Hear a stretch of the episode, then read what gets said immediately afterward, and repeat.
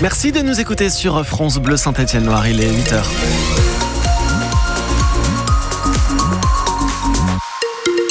pas la grande joie du côté du ciel avec un temps un peu tristounet aujourd'hui, euh, du gris, quelques pluies, mais des températures douces. Le point complet juste après l'info. Et puis sur la route, euh, quelques ralentissements dans le secteur de Saint-Genélaire sur euh, la M8.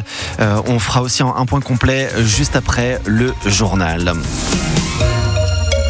Julien Frénois. Et même s'il est officiellement en retrait de la métropole stéphanoise depuis plus d'un an, euh, Gaël Perdriau est pourtant toujours pointé du doigt par les autres élus. Ils sont aujourd'hui 44 maires et 10 membres du bureau de la métropole stéphanoise à demander au maire de Saint-Etienne de se retirer et de les laisser travailler tranquillement. Depuis décembre 2022 et les différentes mises en examen dans l'affaire du chantage à la mairie, une présidence par intérim est en place. Mais dans les faits, la signature de Gaël Perdriau est toujours nécessaire pour certains actes. Sylvie euh, Fayol est la présidente par intérim de Saint-Étienne Métropole. La première chose que l'on a demandé, c'est un vrai retrait total. On demande à ce que Gaël Perdriau s'applique ce qu'il a annoncé le 8 décembre 2022. Je me mets en retrait total de la métropole. On demande qu'il ne communique plus au nom de la métropole. Exemple, les cartes de vœux. On demande vraiment des choses simples et claires. On demande également plus de délégations de signatures parce que Gaël Perdriau a gardé des signatures de décision. Et la dernière chose qu'on demande, c'est évidemment d'avoir un cabinet indépendant à la métropole.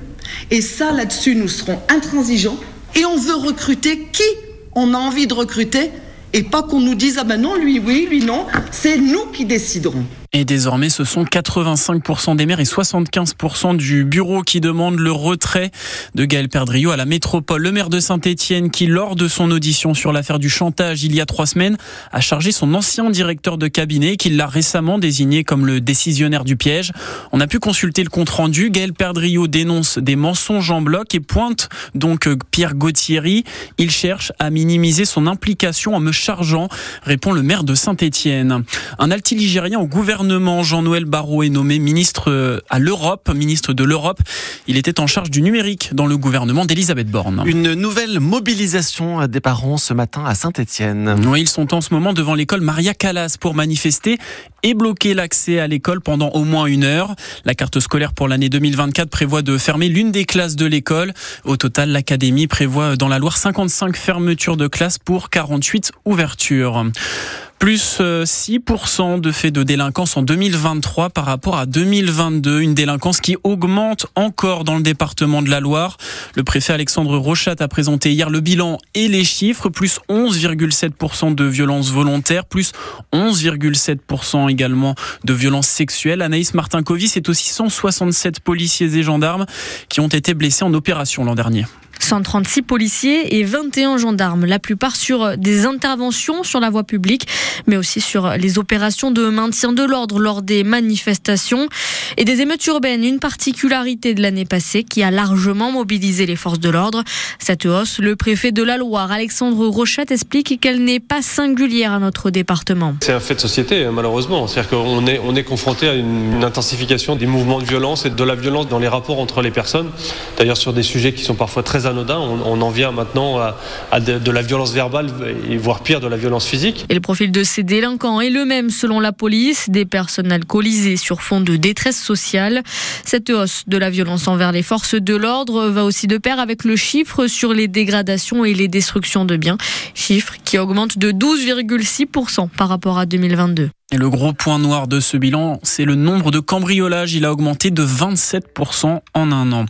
Par trois fois, le mafieux italien reconverti en pizzaiolo a demandé une remise en liberté. Par trois fois, la demande a été rejetée par la Cour d'appel de Lyon. Son avocat fait savoir qu'il euh, va se pourvoir en cassation. Eduardo euh, Greco, arrêté à Saint-Etienne en février 2023 après 16 ans de cavale.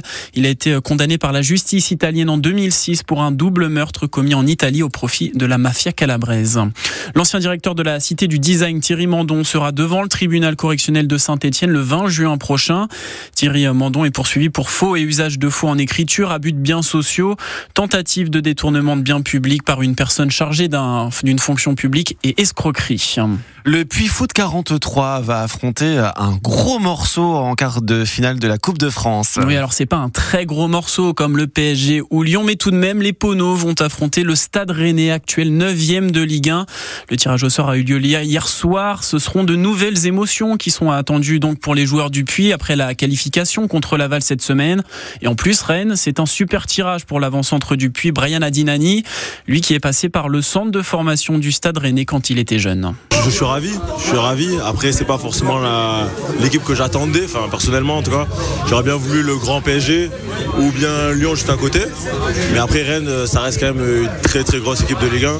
Ça reste une catégorie au-dessus des deux dernières équipes qu'on a affrontées. C'est un goût particulier pour moi parce que je sais que j'étais en centre de formation là-bas pendant un an. Je connais deux trois joueurs là-bas et pouvoir euh, jouer contre l'équipe première auquel j'aspirais euh, être quand j'étais plus jeune, c'est un goût supplémentaire et un petit goût de revanche, on va dire. Mais euh, ouais, non, vraiment, ça, ça va être un bon match, quoi qu'il se passe, quel que soit le résultat, ça va être un jour de fête. Et on va tout faire pour gratter ce qu'on peut faire et jouer avec nos armes. Et ce quart de finale, il va se jouer la dernière semaine de février. Ce sera soit le 27, soit le 28. Le président du Puy Foot, Christophe Gauthier, était avec nous euh, il y a quelques minutes sur France Bleu Saint-Étienne-Loire. Il confirme que le stade Geoffroy Guichard serait l'idéal pour euh, accueillir cette rencontre pour euh, beaucoup de personnes, mais que les négociations vont commencer en fin de journée. Ça pourrait être également à Clermont. Le stade Massot, lui, est trop petit, pas homologué pour ce genre d'affiche. Autre belle épopée dans cette Coupe de France, le FC Rouen, club évoluant en national, la troisième division. Eh bien, Rouen qui a créé l'exploit hier soir en battant Monaco, cinquième de Ligue 1, un partout à la fin du temps réglementaire et victoire au tir au but. À la SSE, le groupe se renforce avec le retour d'Ibrahim Sissoko. Il était parti plusieurs semaines pour participer à la Coupe d'Afrique des Nations avec euh, sa sélection du Mali.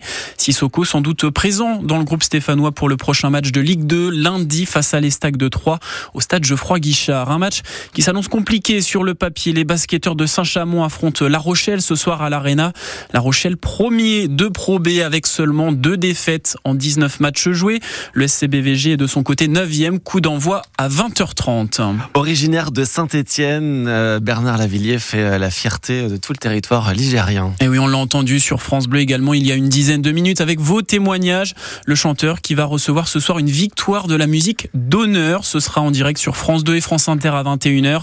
Il avait déjà remporté une victoire pour son album Cause perdue et musique tropicale en 2011.